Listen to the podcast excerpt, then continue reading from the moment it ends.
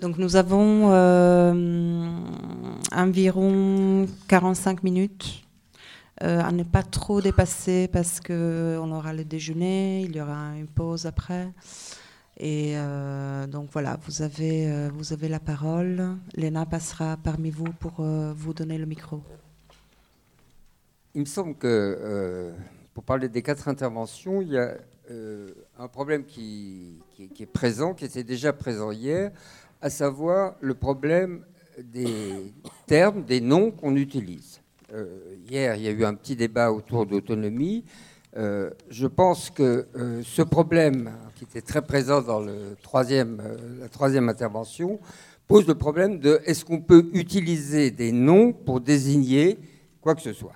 Je, je prends un exemple, à savoir le terme de communisme. Le terme de communisme était utilisé du temps de l'Empire soviétique à la fois par euh, les Américains, hein, on parlait du, communisme en Union soviétique, et euh, le pouvoir bureaucratique en Union soviétique disait nous sommes un pays communiste. Donc il y avait une sorte de, de convergence par rapport à sur le même nom. Donc il n'y avait pas une altérité, un désaccord.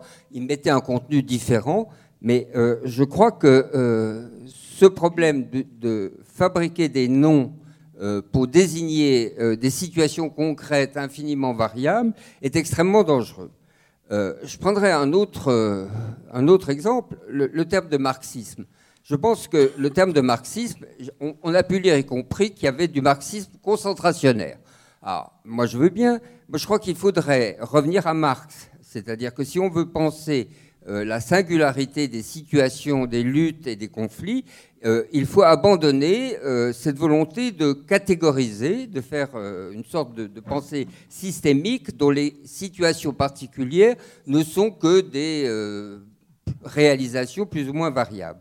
Et ce qui m'a paru très très intéressant dans, l'exposé sur, sur la, guerre, je crois que euh, ce qui était très clair, c'était de dire que la guerre est une notion qui en tant que telle est indicible, mais dont on a des manifestations singulières qu'il s'agit de, décrire, d'évaluer, etc.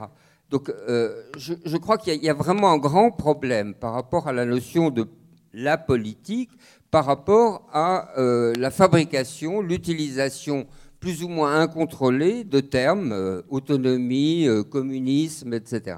Je crois que en d'autres termes, je crois que enfin, c'est, un des enjeux euh, de, ce colloque, c'est euh, d'arriver à avoir une pensée de la politique comme singularité. Et pour reprendre la formulation de Jacques Rancière, euh, la politique, ce sont des cas de contingent universel, mais où le contingent est crucial.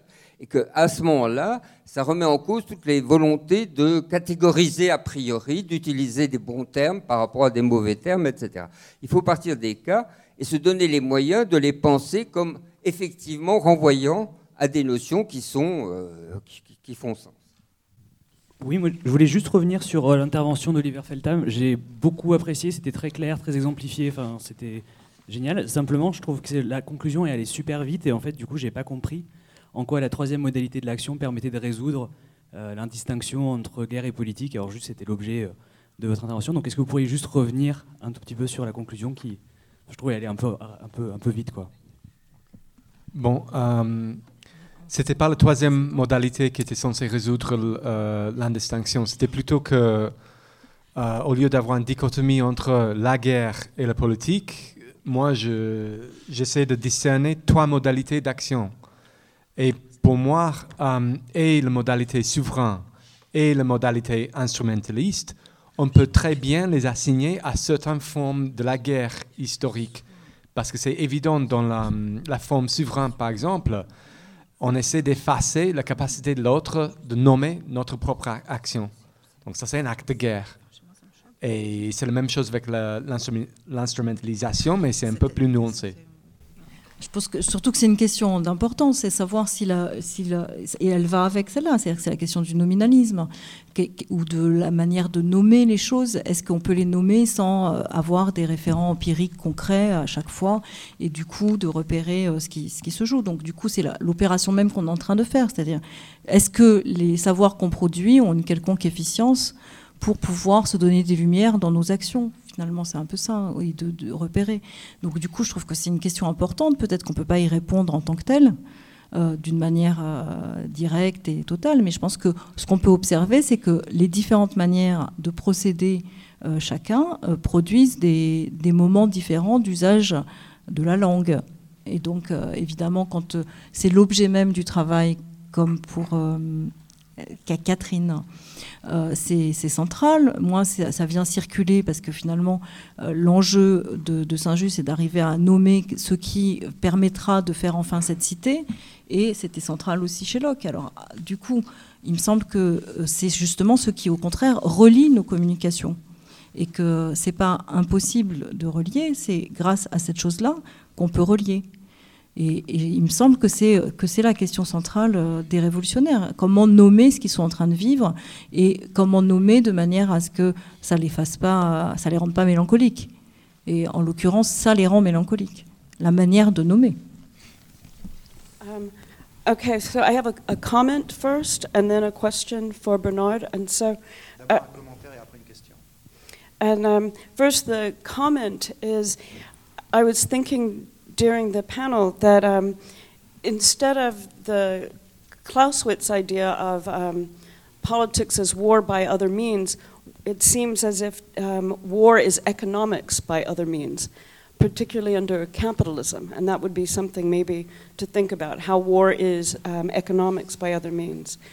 I also was um, wondering or thinking about from um, Catherine's presentation regarding bombing as not the same as when you said bombing is not the same as war, that perhaps that's also why we can't um, think about, um, or it would be nonsense to say humanitarian war. But um, frequently, um, also today in the United States, we hear all the time that bombing can be humanitarian, but war can't be humanitarian. But ostensibly, um, bombing can be um, humanitarian. And I mean that as a critical comment on um, humanitarian bombing. And then a question to um, Bernard. Um, if part of the strategy of capitalism is to occupy time, then this strategy is also it's it's constant and uneven, right? Faster at some points and slower than other points um, an occupation of the future and the past. And so, if that's the case, right, of capitalism's occupation of time, then it's not given directly by the situation in a way that can simply arise out of the situation. And I'm saying it that way so that the, um, the distinction between strategy and tactics maybe is not as clear um, as perhaps you set it up. And then it makes me think that um, Tronti's point regarding the obsolescence of the party form um, may also be a kind of capitalist time where obsolescence is given by capitalism. And it might mean something different 40 years after Tronti to think through what does obsolescence of party mean, if it means anything, or maybe even that idea isn't, you know, we have to um, not accept anymore. Donc désolé. Euh, donc la, la, première chose qu'a dit Jody, C'était par rapport à la fameuse phrase de Clausewitz sur la, la, guerre comme mm, euh, continuation de la politique par d'autres moyens. Bon, et je dis ainsi sur le fait que la guerre devrait aussi être une façon de considérer, une manière de continuer l'économie par d'autres moyens. C'était la première chose. La seconde chose, c'était sur le fait que, on ne peut pas, euh, ne peut pas, disons, partir de, un, attentat en tant que tel n'est pas en tant que tel un signe de guerre. Donc le fait de considérer un attentat, bombing, comme euh, euh, un signe de guerre est une déclaration, est une, est une décision en fait.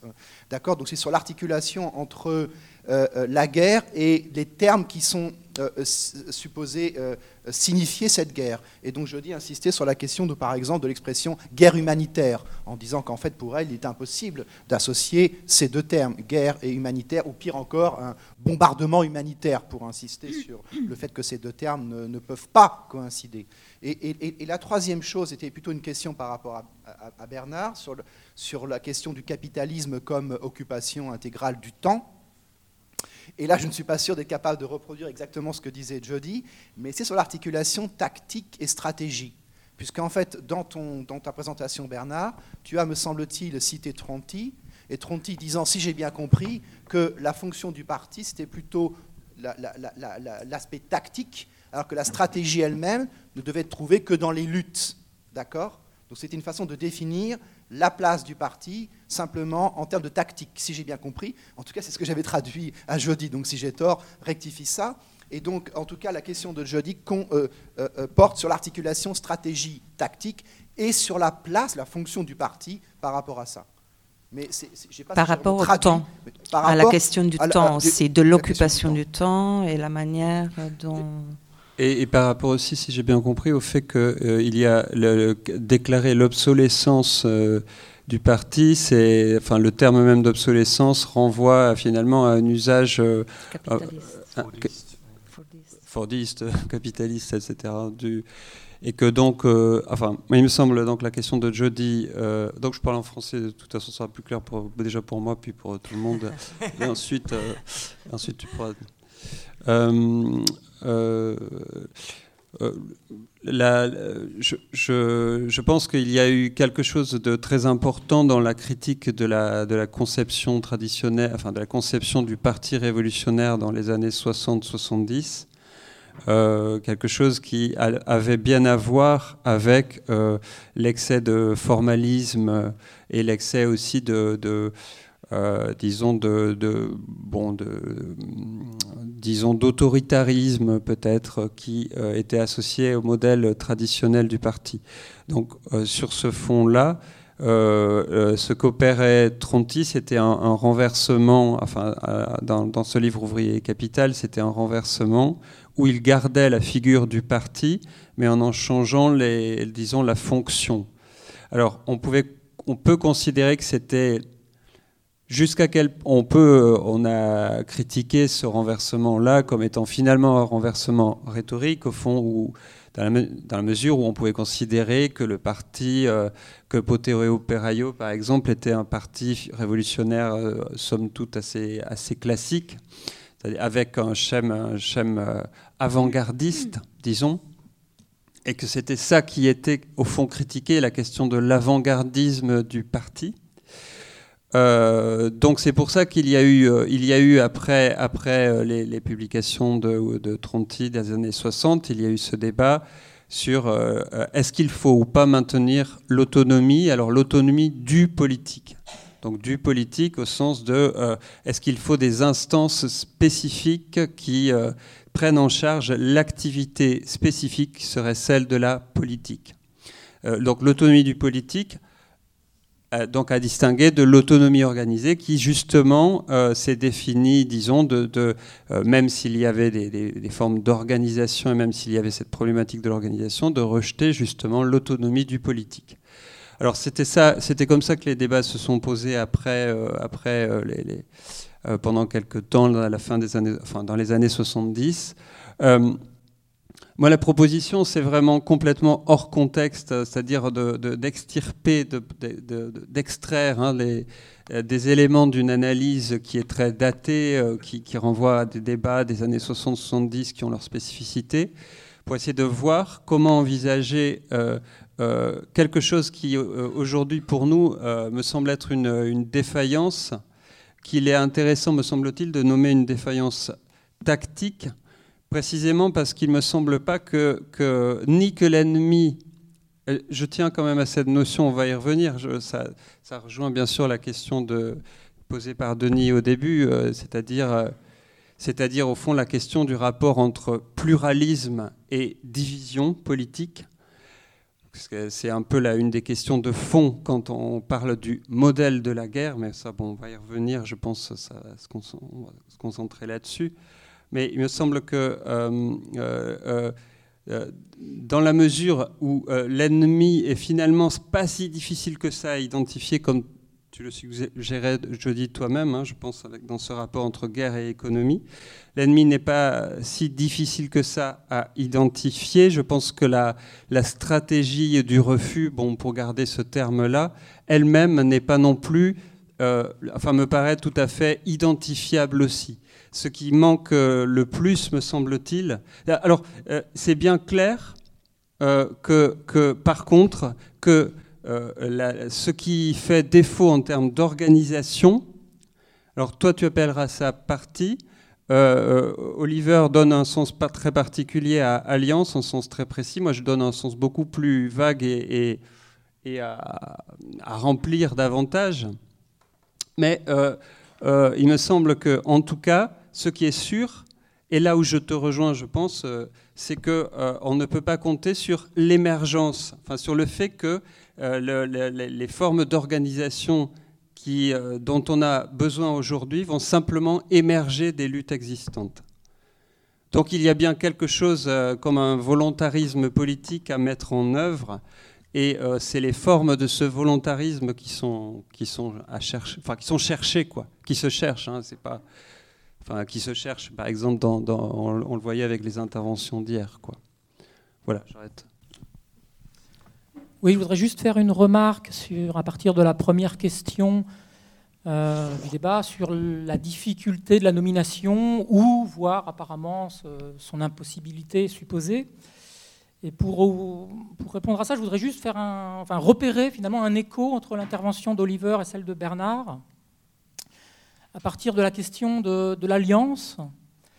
Et je me disais qu'on pourrait peut-être supposer que finalement une, réponse à ça, cette difficulté, ce serait de, remarquer qu'un nom n'est pas seul et qu'on pourrait peut-être parler d'une alliance des noms. Et finalement, je pense que c'est ce que tu as fait, Bernard, à la fin de ton allocution. Si on reprendre l'exemple du communisme, voilà, on n'a pas communisme seul, on a communisme conjoint à égalité et à autonomie. Ce qui, ce qui, du coup, euh, on, quand on a communisme seul, évidemment, on peut dire voilà, il y a l'Union soviétique, il y a les États-Unis qui utilisent le même mot et ça n'a pas de sens. Mais si on dit communisme attaché à autonomie et à égalité, évidemment, on voit bien que communisme n'a aucun rapport avec ce que serait communisme attaché à Goulag, par exemple. Euh, sur la question de la. Ce que vous. je ne sais pas très bien quelle était la question, mais il me semble que le. La question, c'est pas on peut pas nommer un attentat guerre.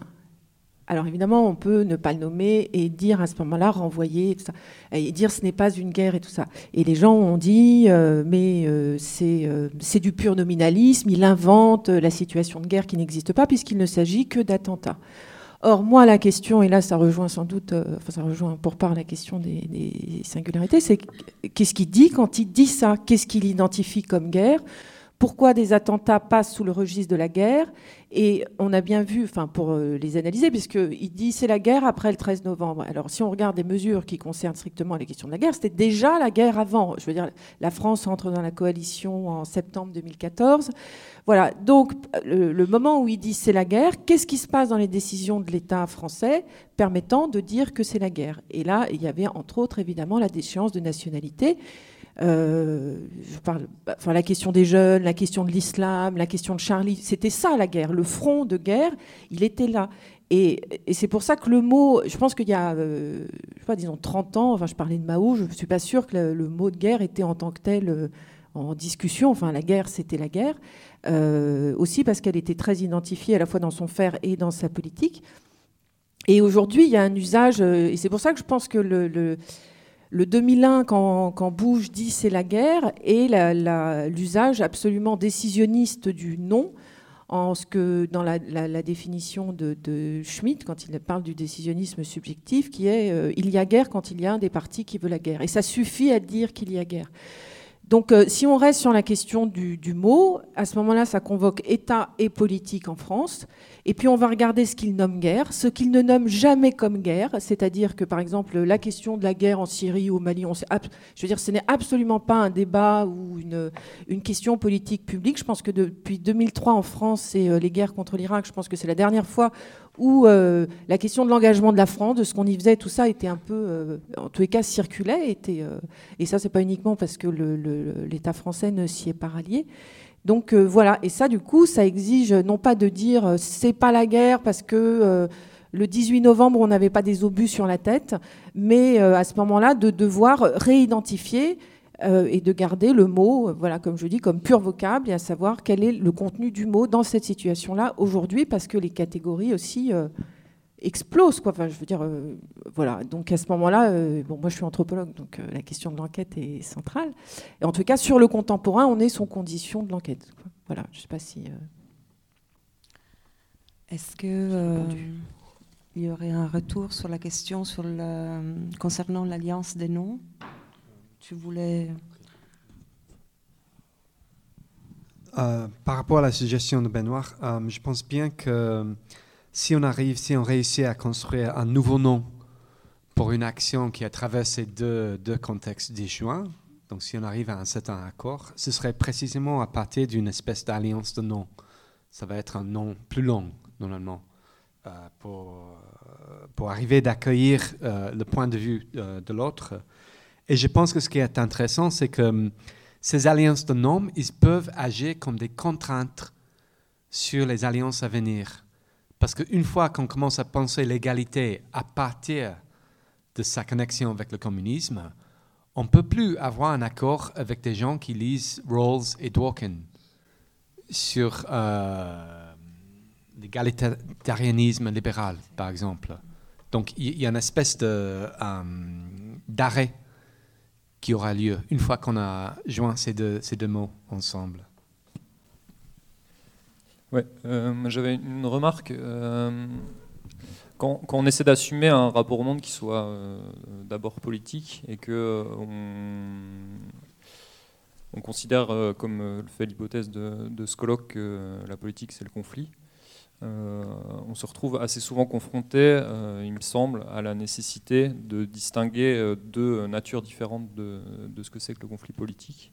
Une qui aurait à voir avec ce, que tu soulevais Bernard dans l'intervention sur quand tu dis l'ennemi par exemple c'est les militants de l'économie, quand tu dis finalement un, des objectifs de, ce conflit politique là on, on doit bien l'appeler révolution. Euh, donc, euh, ce conflit qu'aurait à voir avec, euh, avec ce, qui, vient toucher à, l'agencement un peu mondial de l'ordre des choses et qu'on essaie de renverser. Et par ailleurs, si on veut assumer une. bah, par exemple, que ce, conflit-là précisément, il a à voir avec un pluralisme contre des logiques hégémoniques. Euh, il faut euh, arriver à identifier d'autres types de conflits euh, euh, qu'on peut-être plus à avec, par exemple, ce qui a été appelé des factions tout à l'heure, sur depuis des points de vue situés, des façons de, ne pas être d'accord, enfin des, controverses, mais qui, ne recoupent pas forcément le, le, premier conflit là dont je parlais tout à l'heure, enfin dont je parlais tout de suite. Et, euh, et j'ai l'impression que c'est-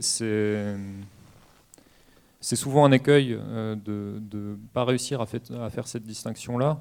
Euh, ce que, m'évoquait l'intervention sur, la période révolutionnaire française, où, en fait on, pourrait avoir l'impression que pour faire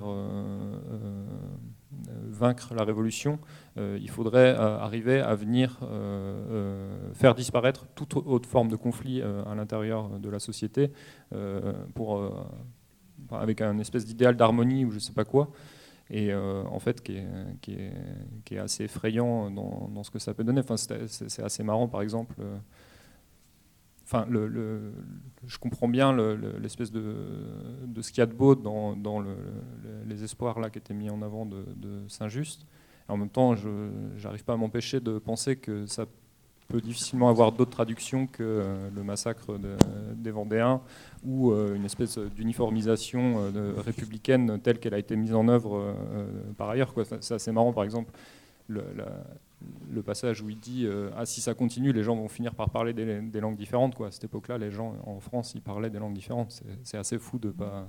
De, justement de pas pouvoir assumer qu'il y a ces diversités-là qui peuvent euh, s'exprimer à des moments par des conflits.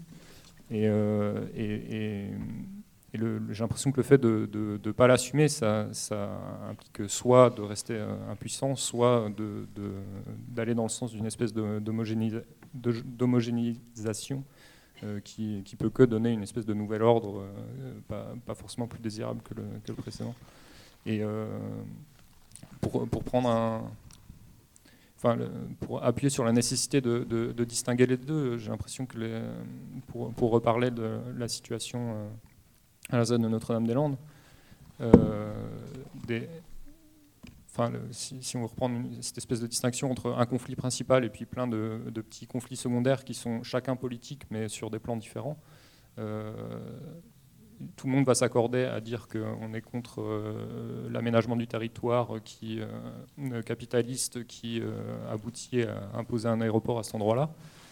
ensuite, il va y avoir des conflits qui peuvent être tout aussi radicalement opposés, des, points de vue tout, aussi radicalement opposés. Par exemple, sur l'usage des terres, entre des gens qui vont dire ben, nous, on est là pour défendre l'agriculture paysanne et donc le maintien en culture de ces terres-là. Et puis d'autres gens qui vont dire, nous, on est là pour euh, défendre la nature contre l'intervention humaine et, euh, euh, laisser ces espaces-là en friche, etc. C'est des points de vue qui sont radicalement opposés. Mais il me semble qu'il faut arriver à les comprendre comme de nature différente que l'opposition radicale entre, entre le mouvement anti-aéroport et l'aménagement du territoire. Quoi. Parce que sinon, euh, bah, sinon, il n'y a pas d'autre solution que euh, l'extermination, enfin, ou la disparition d'une des deux parties euh, au, sein de, au sein du mouvement, ce qui, est, ce qui, est, ce qui passerait forcément par des, procédés dégueulasses et ce qui n'est pas souhaitable éthiquement, je sais pas quoi. Il y a beaucoup de questions dans, dans cette question, mais essayons de, de, des, questions plus brèves et plus, plus précises, ça sera plus, plus simple pour, je, voudrais revenir quand même sur euh, la Révolution, puisque vous en avez euh, parlé. Euh, la question, c'est pas de, de se dire ils sont pas capables de, de, recevoir la pluralité. Ils rêvent de pluralité. Ils constatent que quand il y a de la pluralité, en fait, on refabrique une société de type d'ancien régime, c'est-à-dire où la liberté et ne, ne sert qu'à masquer des rapports de domination. Et donc c'est face à une situation donnée qu'il y a quelque chose qui se joue d'une euh, rêverie euh, qui, est, euh, qui est quand même le, moteur de l'action révolutionnaire de fabriquer une société parfaite. Ils sont quand même dans, c'est des sortes c'est des utopies en fait qui sont qui animent, mais des utopies où l'effort est, tel qu'ils essayent vraiment de le mettre en, œuvre c'est-à-dire euh, d'une manière euh, extrême. Et donc la Vendée, elle est hors sujet, parce que la question c'est qu'est-ce qui se passe quand l'adversité se transforme en guerre qui détruit la possibilité de continuer à pouvoir avoir un projet révolutionnaire. C'est ça la, question. Et donc la, la, question que moi j'aimerais poser dans le rapport au présent, c'est comment l'espérance d'une harmonie dans un groupe vient empêcher une pensée de la régulation du conflit et, de la, et des rapports de force, qui se représentent de toute façon d'une manière euh, inéluctable. C'est-à-dire tous les lieux qu'on peut fréquenter, à un moment donné, on est confronté aux, mêmes questions, mais qui ont été fort closes par cet imaginaire euh, harmonieux. Et que revisiter la Révolution française, c'est voir comment euh, ce, mouvement-là, c'est-à-dire imaginaire harmonieux, rapport euh, de choses trappes, sournoises, guerre civile latente, guerre civile effective, mais pas d'une manière frontale, mais d'une manière larvée et permanente, produit l'impossibilité d'agir et construit une situation qui qui conduit les gens à se désengager. Euh, il y a énormément de lieux qui s'ouvrent aujourd'hui, qui s'inventent et qui s'autodétruisent très rapidement. Et c'est une vraie question, parce que c'est aussi la question des révolutionnaires français sur un temps plus long. Et il me semble que là, il y a quelque chose à interroger qui n'est pas du côté les pauvres, ils n'ont pas compris que quand on était euh, euh, avec des écarts, il, fallait être capable de les accueillir. Non, ils sont absolument pour ça. Ils ont constaté que quand on les a accueillis dans une situation où la contre-révolution est très puissante, en fait, on perd la partie. On la perd et que l'objectif qu'ils ont, c'est quand même de la gagner. Et que du coup, ils, essayent de voir où ça se joue. Voilà. Et je crois que nous, aujourd'hui, dans les affaires de stratégie et de tactique, euh, quel est le rôle du parti, quel est le rôle, etc., la difficulté qu'on a, c'est de trouver des garde-fous qui ne soient pas une invention de procédure infinie qui euh, finalement empêche euh, les choses de, de- se mouvoir et comment on peut essayer de comprendre euh, à quelle butée du réel les révolutionnaires se sont heurtés pour essayer de comprendre les nôtres. Voilà. Alors, je voulais poser deux questions, mais ce qui vient d'être dit euh, modifie pas mal de choses. Euh, en fait, peut-être euh, à, à l'aune de ce qui vient d'être dit, je me posais la question est-ce que le problème, justement, c'est pas d'identifier, un peu comme tu le fais, Bernard, le processus d'émancipation et la guerre C'est-à-dire et la guerre contre, justement, les forces de domination. Et, que là, au final, par rapport à ce que tu disais, euh, Oliver, tu disais peut-être que si on arrive à trouver des noms communs entre des contextes disjoints, ben, ça peut produire une forme de commun, mais euh, par rapport à des contextes différenciés. Mais le problème, c'est que ça évacue justement tout le travail je dirais, des affects qu'il y a derrière ces noms. C'est-à-dire qu'un nom, ben, c'est bien, euh, c'est simplement. Est-ce que c'est pas simplement le support d'un ensemble d'affects qui eux sont directement tissés dans, euh, ou inscrits dans des contextes qui eux, qui ne peuvent pas être euh, complètement abstraits, justement comme un nom? Est-ce que le, le risque, c'est pas que les noms viennent, comment dire, homogénéiser cette complexité des affects qui, comme on le voit là sur l'exemple de Notre-Dame-des-Landes, s'articule. Et il y a nécessité de le laisser vivre pour pas qu'il y ait justement la volonté, une volonté qui vienne homogénéiser d'en haut et du coup, au final, écraser cela même qu'il s'agissait d'émanciper. Donc là, euh, voilà, la question c'est comment on laisse travailler en fait. Qu'est-ce qu'on appelle un contexte? Est-ce qu'un contexte, simplement des actions qu'on voit, dont on voit les effets, ou est-ce que c'est pas aussi tout ce travail des affects qui est sous-jacent et que des noms peuvent aussi venir écraser? Donc il y a cette question-là qui se pose. Du coup, est-ce qu'il ne faudrait pas dissocier, on pourrait dire, la stratégie de, conflit euh, euh, ouvert contre des forces qui sont bien à l'œuvre, des forces de domination, euh, du geste d'émancipation qui, euh, qui, lui, au- aurait pour but, au final, de préserver la possibilité que autre chose puisse émerger, que précisément d'être sans cesse pris dans la conflictualité, qui au final fait qu'on est toujours prisonnier de la stratégie de celui qu'on combat. Donc ça, c'est une première question. Puis la deuxième, le deuxième question, c'était sur la question de, par rapport à la, j'ai pas bien compris à la fin de ton intervention, tu disais, il faut prescrire la guerre. Et, et j'ai pas bien, euh, j'ai pas bien compris ce que ça voulait dire. Et je me suis dit, euh, euh, je n'ai pas bien compris parce que justement, euh, quand Bernard il reprend, la, il reprend le modèle de la guerre pour penser l'émancipation, pour dire, bah, au final, les trois noms autour desquels il s'agit d'articuler ce, ce processus de, de lutte, c'est donc égalité, communisme et euh, autonomie. Et, euh, et par- à partir de ton euh, analyse, je me suis demandé à la fin, mais au fond, cette analyse de, des, des- comment, en effet, des cas engendrent une certaine manière de penser la guerre, du coup, comment on pense l'émancipation dans ce cas-là? Comment on, la- on pense la possibilité même d'une émancipation? C'est ça que j'ai pas réussi à comprendre. Qu'est-ce que ça pouvait même vouloir dire Est-ce qu'il s'agit simplement de voir comment, comment une politique engendre sa propre mode, manière de faire la guerre Mais alors, du coup, est-ce qu'il s'agit de dire, bah, si on s'inscrit dans un processus révolutionnaire, du coup, comment on fait pour, euh, comment on repense du coup nous la guerre? Enfin, c'est ça que j'ai pas compris en fait. Comment ça répond à l'enjeu de, de cette Oui, alors il y a une chose euh, toute bête, c'est que j'aurais dû dire le mot paix. Voilà. C'était prescrire la paix et en séparant. euh, voilà. Donc c'était euh, prescrire la paix en soutenant qu'elle, elle appartenait au, au domaine de la politique et donc finalement qu'on pouvait assez peu de choses, en tous les cas au niveau, euh, je sais pas, savant, spéculatif et tout ça sur ces questions-là, à part gloser dessus. Mais euh, c'était la, la dernière phrase était prescrire la paix, parce que s'il y a vraiment une autre catégorie qui est en déshérence, même si c'est pour faire la guerre, hein, mais en tous les cas, voilà. je- quand j'ai terminé, j'ai- j'ai bon, j'ai vu et voilà. Non, j'ai pas fourché, j'ai mal écrit. J'ai à force guerre, paix, tout ça. Donc ça élucide, je pense. euh, alors, euh, euh, je ne vais pas reprendre par rapport à une question du coup que vous ne me posez pas, mais euh, et- et, euh, la question de l'ém- enfin, la question de l'émancipation est pas euh, forcément, euh, s'articule pas du tout forcément que ce soit guerre ou paix. Je, ne comprends pas en fait votre question sur la question de l'émancipation.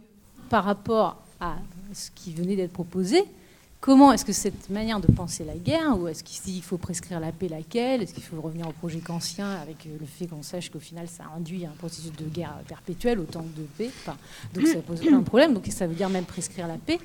Et euh, donc la question que je me suis posée, c'est ben, quelle, ouverture ça propose à part de comprendre la manière dont les guerres émergent, dont l'impunité se produit, c'est-à-dire à part de reconduire en fait les logiques de domination en voyant leur complexité, qu'est-ce que ça ouvre comme perspective d'émancipation Non, mais euh, je veux dire, la question euh, quelle paix, euh, ça, c'est c'est quand même l'impasse, mais je ne suis pas sûre que ce soit euh, de loin, de haut et tout ça. Je veux dire, justement, la question des, prescriptions de paix, elle s'invente d'une part à mesure des situations et euh, pas, euh, pas de façon générale pour une émancipation dans une perspective communiste ou pas communiste. Mais, mais c'est pour ça, quand je dis, j'ai terminé un peu ironiquement et en, disant, en citant Mao, en disant que c'était la tâche politique, ça veut dire que c'est pas dans cette enceinte-là qu'elle peut se, se, formuler. Mais qu'est-ce que les gens, par exemple, sur la question de la jeunesse, sur la question de la nation, sur, des, tas de questions, pourront éventuellement faire ce qu'ils auraient pu faire et n'ont pas tout à fait fait l'année dernière à Nuit debout euh, Qu'est-ce qui pourra se trouver autour des luttes sur la question des quartiers, la question des jeunes Comment on, reformule, on represcrit la question de la jeunesse Mais ça, c'est... je veux dire, ça appartient à la politique et je ne crois pas que quand on écrit euh, et qu'on est anthropologue, on fait de la politique. On peut la réfléchir, on peut tout ça, mais, mais euh, voilà. Je, pense que la, fin de, la l'affaire, quand Saint-Just dit bon bah finalement on peut pas se passer de la force, euh, donc on va inventer des procédures de force pour que quand la violence euh, surgit, on réussisse à retourner la délibération. C'est la même question. C'est dans une situation donnée comment on peut reproduire euh, une situation délibérative qui estime la, situation d'émancipation, là où de la conflictualité guerrière avait surgi euh, par la violence, tout en étant capable de dire bon ben voilà, elle sera là, elle va surgir, donc il faut avoir prévu la parade ou il faut inventer la parade au fur et à mesure. Et donc il, est à la fois mélancolique, mais jusqu'au bout il bataille avec cette idée que euh, on n'y arrive pas dans un imaginaire qui serait trop irénique. On ne peut pas euh, maîtriser les affects, mais si on n'a plus d'affects, alors c'est que des rapports de force. Et donc il y a quelque chose à inventer et il bute sur cette invention. Et je pense qu'on bute sur la même invention. Et, que c'est c'est pour ça qu'il y a un intérêt à aller regarder, euh, je dirais, euh, ce moment-là. Parce qu'il me semble qu'on bute sur la même invention. C'est-à-dire qu'il y a un désir de produire ce commun, quelle que soit la nomination en ce qui me concerne, euh, mais que euh, concrètement, on n'y arrive pas. Et que donc, euh, est-ce que c'est de la tactique, de la stratégie Je ne sais pas si les mots sont, sont, pertinents, mais de, comprendre qu'il y a une butée et quelque chose à prendre en charge, et que quand on ouvre un, lieu, par exemple, un lieu associatif, que ça soit une banque alimentaire, que ça soit un café associatif, que ça soit une université populaire, à un moment donné, il y a du conflit exacerbé qui peut tuer la bête, de toute façon. Soit les gens euh, savaient que ça allait arriver, et à ce moment-là, ils ont une capacité à dire, mais quand même, prescrivons la paix, trouvons les, les pharmacones, on ne va pas se mettre complètement d'accord, on va rester en conflit, on ne va pas avoir la même idée de ce que doit être une université populaire. Mais quand même, on l'a fait fonctionner pendant 2-3 ans. Peut-être que ça vaut le coup d'essayer de continuer à la faire fonctionner en se déplaçant. On- ça ne sera pas pareil, mais on va continuer à la faire fonctionner, puisque tant qu'il y a des gens qui viennent, c'est que ce n'est pas complètement idiot ce qu'on est en train de faire. Pareil pour une banque alimentaire, etc. Mais ça, ça suppose que les gens ils aient cette pensée-là avant. Parce que sinon, les gens euh, produisent euh, quelque chose de très mortifère qui habite la Révolution française. hein. On ne peut pas nier qu'il y a quelque chose aussi de mortifère dans la Révolution française. Le balancement entre ardeur et découragement, il est constant. Donc ça, ça nous concerne aujourd'hui pour essayer de produire des euh, lieux d'émancipation. Je ne sais pas s'il y a des procédures, elles ne sont pas constantes, mais il y a des lieux qui, eux, doivent se maintenir et se renforcer plutôt que se détruire. Euh, moi, pour moi, le, la, remarque que faisait tout à l'heure Edouard, c'était, euh, euh, et pour rejoindre un peu là ce qui vient juste d'être dit, c'est qu'il y a un, deux, deux, sens du travail de la division, on pourrait dire. Donc le travail de la division interne au sens de un travail de la division qui est un travail de composition, justement, c'est-à-dire de parvenir à s'entendre pour que ce qui est de, pour des, que des points conflictuels n'aboutissent pas à des fractionnements, à des clivages, etc. C'est particulièrement compliqué dans les milieux radicaux, mais bon, c'est un travail euh, tout à fait distinct de celui de l'antagonisme. Et l'antagonisme, comment justement pour reprendre un, vocable très euh, marqué euh, Italie années 70, euh, l'antagonisme, le, problème c'est que euh, on, vient à une époque où, on envisage tout euh, à partir des occurrences singulières. Donc on repose toujours la question du, du qui est plus ou moins euh, ajustée, hein, du nominalisme. On dit nominalisme, en fait nominalisme c'est c'est une posture philosophique impossible, si on est nominaliste, on est comme Lazarus, c'est-à-dire on dit que les noms sont innommables. Euh, si on utilise le nom politique, euh, c'est qu'il y a euh, quelque chose qui, qui circule bien d'une situation politique à l'autre.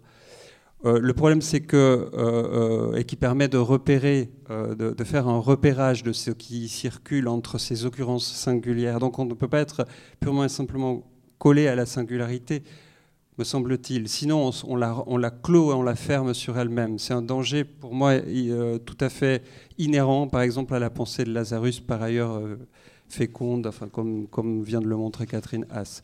Euh, il me semble que l'écueil, c'est que euh, euh, bien, pendant longtemps, on a, quand on nous faisait la leçon sur mais non, l'ennemi, c'est pas, pas la police qui est juste là, bien sûr, mais c'est pas non plus le patron qui est juste là, c'est pas le recteur d'université, c'est pas c'est le capital, c'est le, etc. Bon, on sait bien que ça peut être un discours vide, on l'a, trop su que ça pouvait être un discours vide, et que donc il fallait, face à ce discours vide, face à cette rhétorique militante usée, euh, essayer de, justement euh, relocaliser et singulariser et, ancrer ce qui, euh, ce qui pouvait être énoncé, ce qui pouvait être dit d'une façon juste de la situation politique telle qu'elle se développait, s'expérimentait, se pensait là. Mais le problème, c'est que c'est peut-être aussi lié à une certaine phase, comme diraient certains, certaines personnes du capitalisme aujourd'hui et de son caractère particulièrement offensif. Je crois qu'on est contraint de toute façon de reparler, de refaire, de refaire usage depuis longtemps. De toute façon, on n'a pas abandonné, mais de refaire usage d'une façon euh, euh, bon, qui, euh, qui ose être un peu générale, globale, ou paraître telle en tout cas, de, de, de la de l'idée du de, enfin de, la notion même de capitalisme et de ce qu'il met en place et de, de l'identification qu'il requiert et de la nomination qu'il requiert de ce que de, de ceux qu'il active et qui sont donc nos ennemis. Je pense que c'est quelque chose qui est très important aujourd'hui. Et par ailleurs, juste un mot, euh, pour moi, euh, c'est pas la, la, question n'est pas.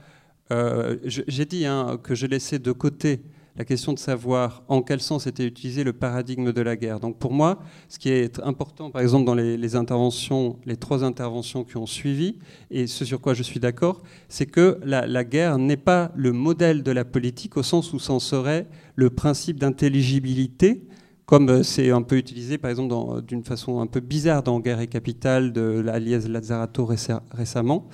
Euh, ce n'est pas le principe d'intelligibilité de la politique. Toute la question est de savoir quel est le bon rapport entre l'intersection et la conjuration, parce que d'une certaine façon, la politique, c'est toujours la conjuration de la guerre. Euh, donc la, question n'est... Mais il y a à la fois intersection et conjuration, c'est-à-dire comment faire que la part de guerre inhérente à la politique n'envahisse pas, n'envahisse pas, ne, ne prenne justement pas euh, toute l'extension que demande l'action, la pensée politique. Il me semble que c'est ça euh, un des enjeux qui pourrait, euh, enfin, qui, qui, pour moi apparaissait. Oui, euh, Donc, nous avons, euh, juste pour vous dire, euh, une dizaine de minutes environ. Donc apparemment, il y a trois questions encore. Si elles peuvent être concises et directes, ça nous aidera à rester dans les temps. C'était une question pour Bernard Asp et les gens de mauvaise troupe. C'était pour savoir si vous pouviez préciser sur cette idée de défaillance tactique et sur la valeur disons, du couple stratégie-tactique que vous avez exposé pour maintenant, et en particulier par exemple pour des choses comme Constellation, où on pourrait avoir l'impression, comme c'est un récit disons, qui fait le choix d'être pleinement dans la lutte, on se demande s'il y a une part en fait de tactique ou si la question justement de la composition ou de quand vous avez défini la tactique comme l'extériorité apportée à l'immanence de la lutte, est-ce qu'elle euh, existe, elle est évacuée? Est-ce qu'elle réside dans le travail de juxtaposition de différents récits de lutte dans, euh, par exemple, Constellation? Euh, Voilà, c'était pour savoir si la défaillance de la tactique, c'était plus une mutation de la tactique telle que vous l'avez exposée, ou si c'est aussi une impasse de cette tactique telle qu'elle existe. En fait, moi je voudrais mettre le point sur quelque chose que Bernard Asp a, qui me gêne en fait, mais peut-être j'ai pas tout compris, c'est euh, le fait d'associer euh, euh, la guerre, enfin plutôt la guerre, ça implique quand on reprend le, paradigme de la guerre, ça implique qu'il y a des ennemis. Et les ennemis, ça implique qu'il faut les détruire. Enfin, il, y a une espèce, il y a une espèce de dimension comme ça qui, implicite, qui, est totalisant, enfin qui les ennemis, ouais, voilà, c'est ceux qu'il faut détruire. Pourtant, je pense que on peut être dans le conflit et avoir des, plutôt des adversaires, parce que ce que je trouve, enfin, ce qui, moi, ce qui m'intéresse, en tout cas dans la politique, c'est comment on fait pour vivre ensemble tout en n'étant pas d'accord, parce que c'est ça qui est riche et qui est intéressant, c'est quand on n'est pas d'accord. Et enfin, je veux dire, on n'est jamais tout le temps d'accord. Et du coup, comment on fait pour pour vivre ensemble en n'étant pas d'accord? Et euh, le fait de, je trouve qu'en fait, néanmoins, moi, je suis d'accord euh, pour désigner euh, le capitalisme comme un ennemi. Enfin, c'est paradoxal tout ça. Je suis sans doute paradoxal, mais comment on fait pour pour pour rester constructif là-dedans, quoi, tout en tombant pas dans le dans le j'ai mangé le mot, euh, dans le relativisme, quoi. Parce que ça aussi, c'est un autre écueil, quoi. Voilà. Oui, juste une intervention par rapport à ce qui a été dit depuis finalement hier soir.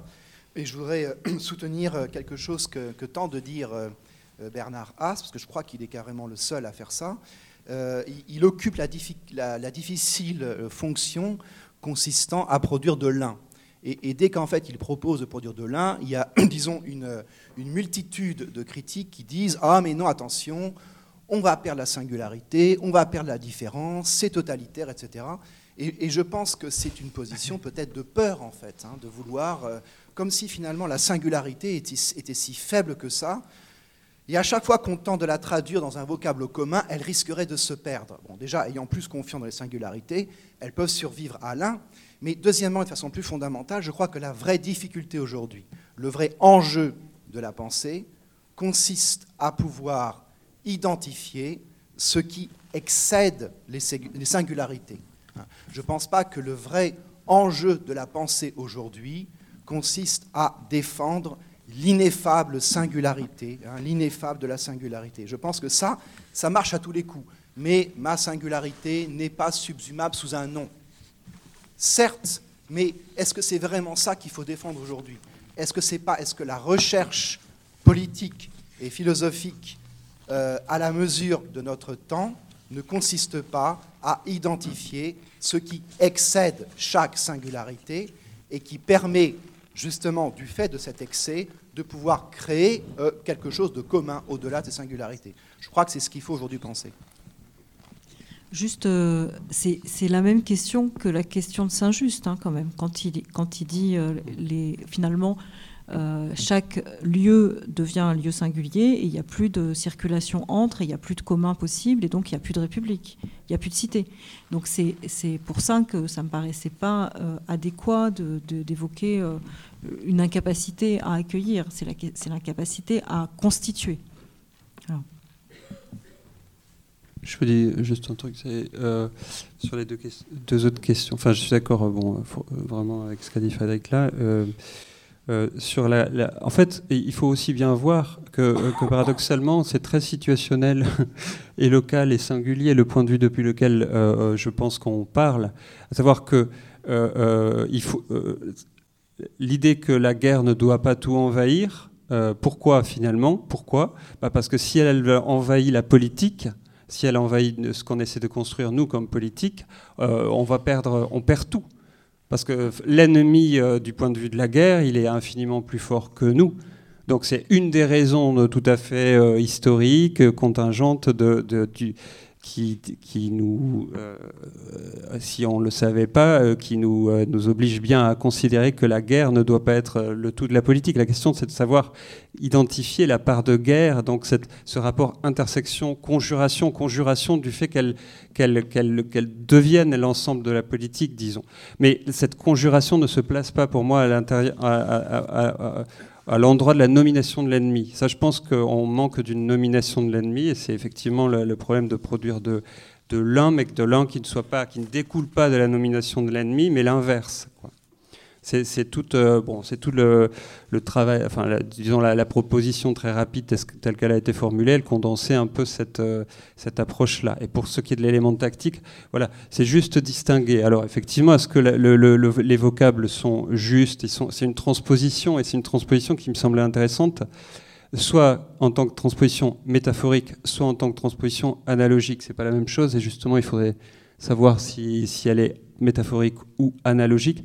Mais euh, ce que je voulais dire, c'est simplement là, c'est que euh, la, question de la composition, dont parlait par exemple très bien Edouard sur euh, ce qui se passe à, Notre-Dame-des-Landes, où il y a des, militants très radicaux, des, militants qui sont très attachés à la défense de la nature, d'autres qui sont des paysans qui veulent travailler, d'autres, il y a des, compositions aussi avec des, membres du syndicat, de la CGT, dans l'aéroport, de l'autre aéroport de Nantes, etc. Ça, c'est un travail de composition. Le travail tactique dont il s'agirait, c'est le travail qui permettrait, par exemple, me semble-t-il, de, lier, euh, d'articuler précisément euh, euh, ce qui a fait la force de, du mouvement contre la loi travail et ce qui fait l'existence de, quelque chose de tel, comme, de tel que la, que la, ZAD à Notre-Dame-des-Landes. C'est là que le point d'articulation fait défaut. C'est ça que je, voulais dire, tout simplement. bien évidemment, c'est tenté, hein, mais c'est tenté d'une façon qui ne peut pas vraiment marcher. Euh, parce que, euh, bon, enfin, bref, il y a eu un défaut d'énoncé. Il y a eu un défaut d'énoncé, on l'a dit et redit, euh, sur, autour du mouvement contre la loi travail, qui a aussi, qui a, disons, n'a pas facilité ce type d'articulation. Voilà. Pour répondre en, deux mots, dans, Constellation, il y, a plein de trucs qu'on n'aborde pas et je pense que les questions stratégie, tactique, ça en, ça en fait partie. C'est pour ça que enfin, ça prétend pas répondre à, toutes les questions. Mais peut-être là où euh, euh, il y a une, façon de le reprendre quand même, c'est que euh, j'ai l'impression que à, travers la, notion de tactique et ce que ça évoque presque étymologiquement de, être au contact des, situations, quoi. Euh, euh, euh, il y a peut-être quelque chose qui se, reboucle avec ce qu'a à voir avec ce qui pourrait être considéré comme des, strates supérieures de la pensée politique, comme la stratégie ou même la politique, au sens où euh, c'est aussi à, travers ces situations-là qui peuvent paraître contingentes ou, bassement tactiques qu'il y, a des choses plus fortes qui peuvent en émerger. Et, typiquement, typiquement, le fait de se dire on lutte contre un aéroport, on va peut-être tactiquement aller voir si on ne peut pas avoir des soutiens du côté des salariés de l'aéroport existant. Euh, euh, et ben, ça, peut déboucher sur, sur une façon de concevoir, euh, enfin de, peut-être de remplir justement le, signifiant vide de ce que c'est que le monde de l'aéroport, de, quelque chose de, plus intéressant que, la situation où il y a des gens qui auraient dit nous on est contre tous les aéroports et donc on veut rien avoir à faire avec, des travailleurs de l'aviation. Euh, et, du coup, euh, à partir de, de, questions un peu tactiques comme ça, on, en arrive à redéfinir ce que c'est que un peu les lignes politiques. Quoi. Il y a quelque chose d'intéressant. Catherine As voulait ajouter quelque chose? Euh, je voulais ajouter quelque chose sur l'attaque euh, contre les singularités. Et euh, enfin l'attaque, pas l'attaque, mais enfin de, dire il faut les, les, les, les dépasser, qu'elles sont ineffables. Enfin, j'espère quand même avoir montré pendant 30 minutes qu'on pouvait, qu'il y avait une capacité heuristique de certaines singularités quand elles sont des singularités de penser, qu'on peut enquêter à leur endroit et qu'on peut en avoir une intelligence et euh, à terme arriver à, qualifier alors des, processus très particuliers, pas tout. Et là, je pense qu'il y a aussi euh, quelque chose sur euh, anthropologie, politique et d'un autre côté philosophie ou politique philosophie, c'est-à-dire que vraiment la volonté de généralisation de ces paradigmes-là ne peuvent effectivement la singularité ne peut pas survivre dans, cette, dans cet espace-là. Mais moi, j'entends, euh, par exemple, le travail de Sophie Wanisch sur la Révolution française et l'attention, la précision des catégories comme un travail que, sur les singularités. Parce que sinon, euh, c'est quoi? C'est euh, Marx lisant la Révolution française, ou alors c'est des Athéniens égarés? Enfin, j'en sais rien, je, suis mauvaise hein, en révolution. Mais, mais que d'un seul coup se, se, déploie une, à ce moment-là une intelligence. Alors effectivement, elle est irréductible, je pense, à, autre, à, à, la généralisation tout simplement parce qu'elle se perd. Et que moi, en tout cas, dans mon travail sur le, pour ce qui est de mon travail sur la guerre, mais aussi d'autres enquêtes que j'ai pu faire, par exemple sur la question des jeunes, des quartiers, tout ça, sur ce qu'ils pensaient de la ville, des halles, euh, du travail. Si à un moment on ne tient pas, on ne travaille pas de l'intérieur de ces singularités, alors l'intelligence, en l'occurrence là, de qui se pense pour eux, pour les jeunes, leur problématisation du réel et tout ça, tout ça, on n'y comprend absolument, absolument rien, quoi. Si vous voulez travailler sur les émeutes sans entendre ce que les gens disent, pensent de ces questions-là, bah oui, vous pouvez dire que le capital les a acculés à euh, brûler des voitures. Je ne sais plus qui disait ça. Et du coup, je pense aussi que la question qui était dite sur le, nominalisme de Lazarus, Lazarus, enfin l'anthropologie du nom, c'est pas la question de Lazarus.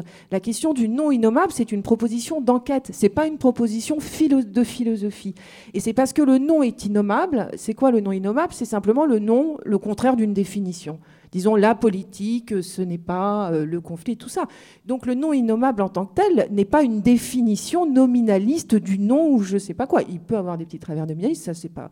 Mais euh, dans le voilà, et la question du, du nom, en tous les cas dans sa doctrine à lui, du coup, si par exemple la politique est considérée comme un nom innommable, à ce moment-là, on peut mener l'enquête à son endroit, comme ça a été le cas notamment à partir de Saint-Just et sur la Révolution française, et il en conclut à la question des modes.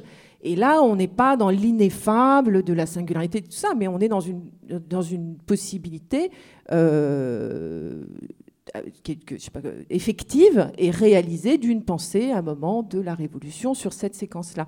Donc je pense qu'à à, basculer ces questions-là de l'intérieur de la philosophie, on les, euh, à la fois, en fait, on les affadit tout à fait et on les, on les, on les philosophe. Et, je pense qu'elles sont, euh, elles ont leur efficace alors sans doute de l'intérieur de la pratique politique et militante, et dans l'espace de l'anthropologie. Et que, euh, et que et qu'il faut, pour le coup, la question des disciplines, des opérateurs, de ce qu'on en fait, tout ça, pour moi, là-dessus, elle est centrale, parce que sinon, en plus, c'est toujours la philosophie qui, qui, ramasse la mise à la fin, alors, euh, voilà, parce que euh, ces opérateurs sont plus puissants, tatati, tatata, il y a du 1, et c'est merveilleux, j'ai rien contre le 1, mais j'aime beaucoup le multiple aussi. Voilà. Mais euh, le multiple n'est pas un état d'anarchie et d'innommabilité. Voilà, c'est ce que je.